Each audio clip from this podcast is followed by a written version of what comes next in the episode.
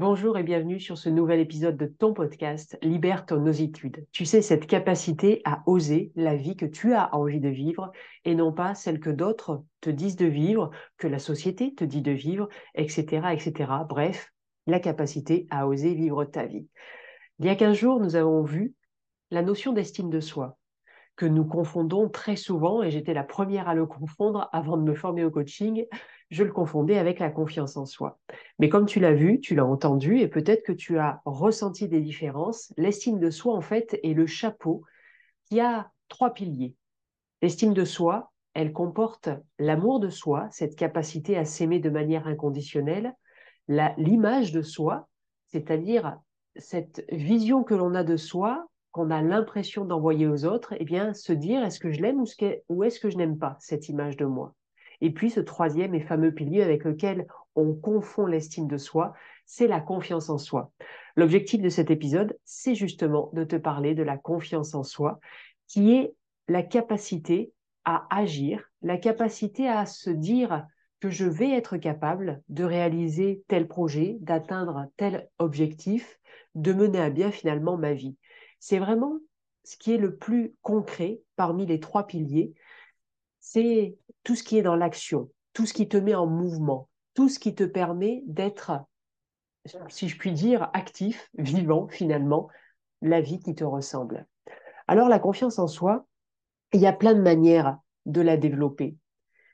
Et c'est un incontournable dans tous les coachings que je mène, que ce soit auprès de dirigeants, de managers, de chefs d'entreprise ou encore de maîtres d'apprentissage quand j'en forme de nombreux euh, pour leur propre organisation qui a besoin d'avoir des maîtres d'apprentissage suffisamment confiants en eux pour pouvoir rendre et donner cette confiance à leurs apprentis.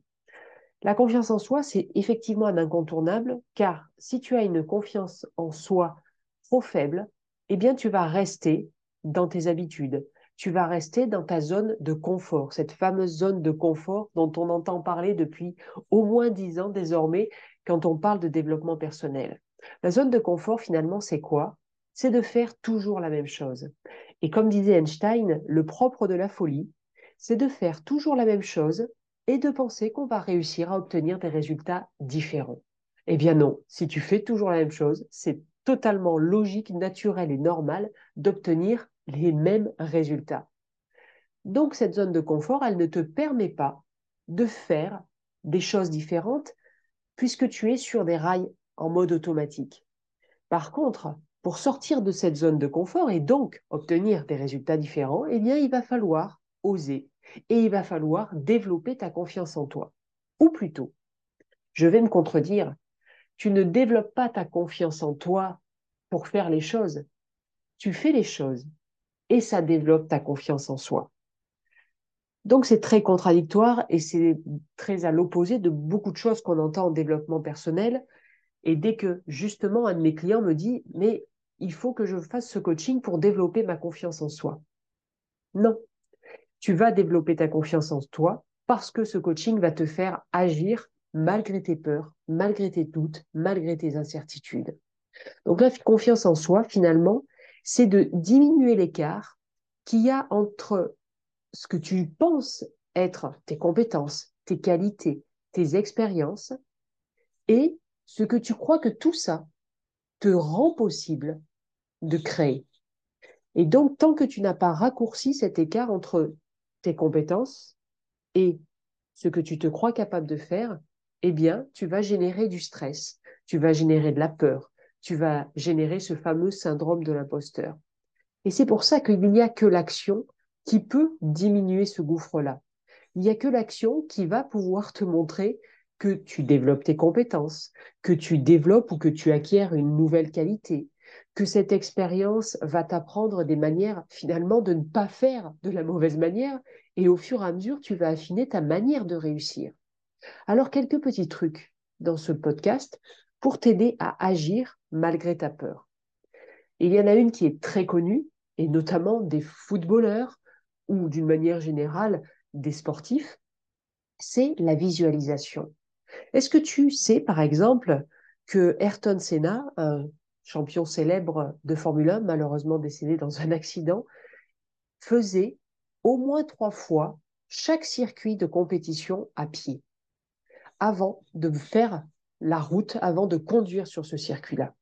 Il y a un autre sportif, Tiger Woods, un champion de golf, qui lui, une fois qu'il a fait euh, son parcours euh, en championnat divers et variés, eh bien, il refait sept fois le parcours et il refait les points qu'il a manqués.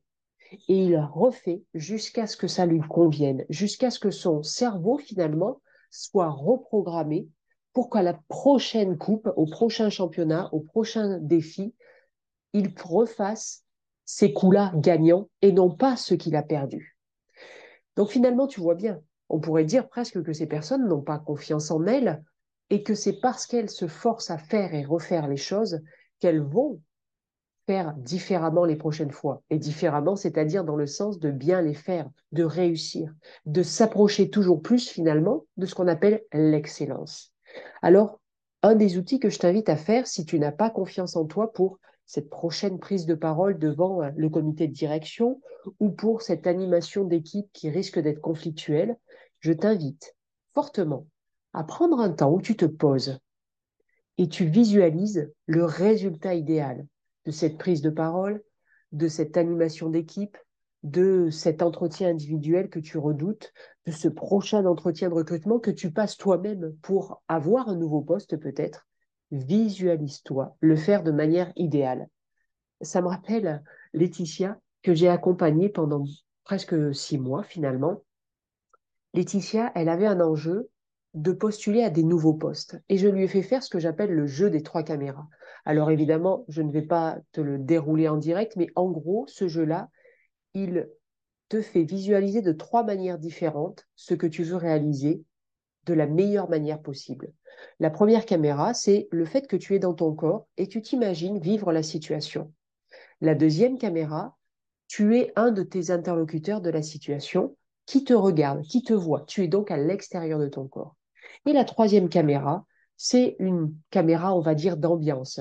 Si par exemple, tu dois animer une réunion, eh bien, c'est comme si dans cette salle de réunion, tu étais le lustre. Donc, cette troisième caméra, elle te voit toi et elle voit tes interlocuteurs. Et tu t'immerges dans ces trois caméras en commençant par visualiser, on va dire, les cinq premières minutes et les cinq dernières. Tu ne t'occupes pas finalement du contenu précis. Tu ne t'occupes pas de ce que tu veux voir d'une manière trop claire, nette et précise. Tu mets un schéma d'ambiance. Là, ce qu'il faut te dire, c'est que le cerveau est formidablement bien fait. Donc, lui, quand il va vivre la situation, il va avoir capté tes intentions, il va avoir capté ce que tu veux mettre dans cette situation-là et il va te le donner.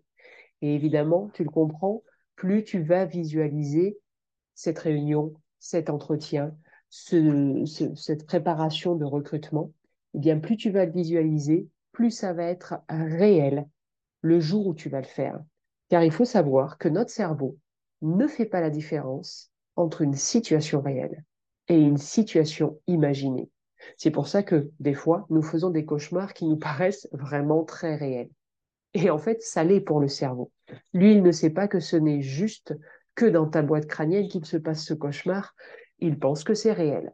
Donc, utilise cette formidable capacité du cerveau en visualisant tout ce qui a un enjeu pour toi, en visualisant toutes les situations où tu n'as pas confiance en toi, où tu n'as pas assez confiance en toi. Et tu verras que tu vas presque t'impulser de, la confiance en toi naturelle, comme si tu étais biberonné à la confiance en toi par cette visualisation. Autre chose que je donne parfois pour augmenter la confiance en soi, c'est de faire un bocal des réussites. En fait, nous avons tous cette formidable capacité à ne pas nous rappeler ce que nous avons réussi, à mettre un couvercle sur les mois, les années d'avant où nous avons forcément eu des réussites. Donc ce bocal, c'est quelque chose que tu mets vers toi, sur ton bureau, que ce soit au niveau professionnel ou ton bureau euh, si tu, si tu travailles aussi parfois à la maison ou tout le temps, et laisse faire la remémoration, c'est-à-dire que tu te passes commande de te rappeler toutes les réussites, tout ce que tu peux qualifier de réussite, et tu écris un petit papier sur la réussite d'avoir réussi à marcher, la réussite de parler, la réussite d'avoir passé ton permis, la réussite d'avoir obtenu ton brevet, ton bac, etc., etc.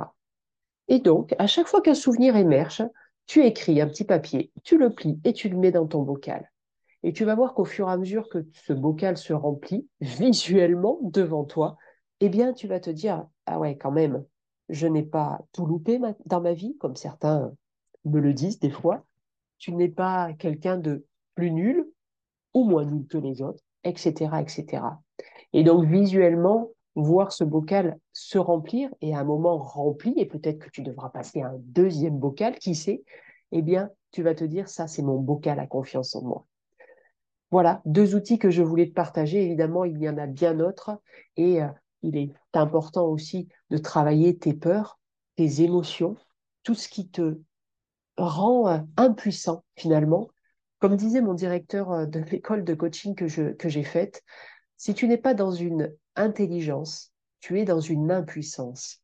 Donc la confiance en toi, finalement, c'est développer l'intelligence de passer à l'action, outre le fait que tu aies peur, que tu doutes de toi, que en face tu as l'impression qu'ils sont tous meilleurs, etc., etc. J'espère que ce podcast va t'aider à voir la confiance en soi vraiment comme un résultat de tes, actions et non pas comme un préalable. En tout cas, j'espère vraiment que ça va te prendre un virage dans ta vie de te dire ouais, j'ai pas confiance. Mais en fait, c'est parce que je n'agis pas que j'ai pas confiance. Bah donc, je vais agir. C'est tout ce que je te souhaite. Et déjà, je te souhaite aussi bien évidemment de prendre soin de toi, tu le sais.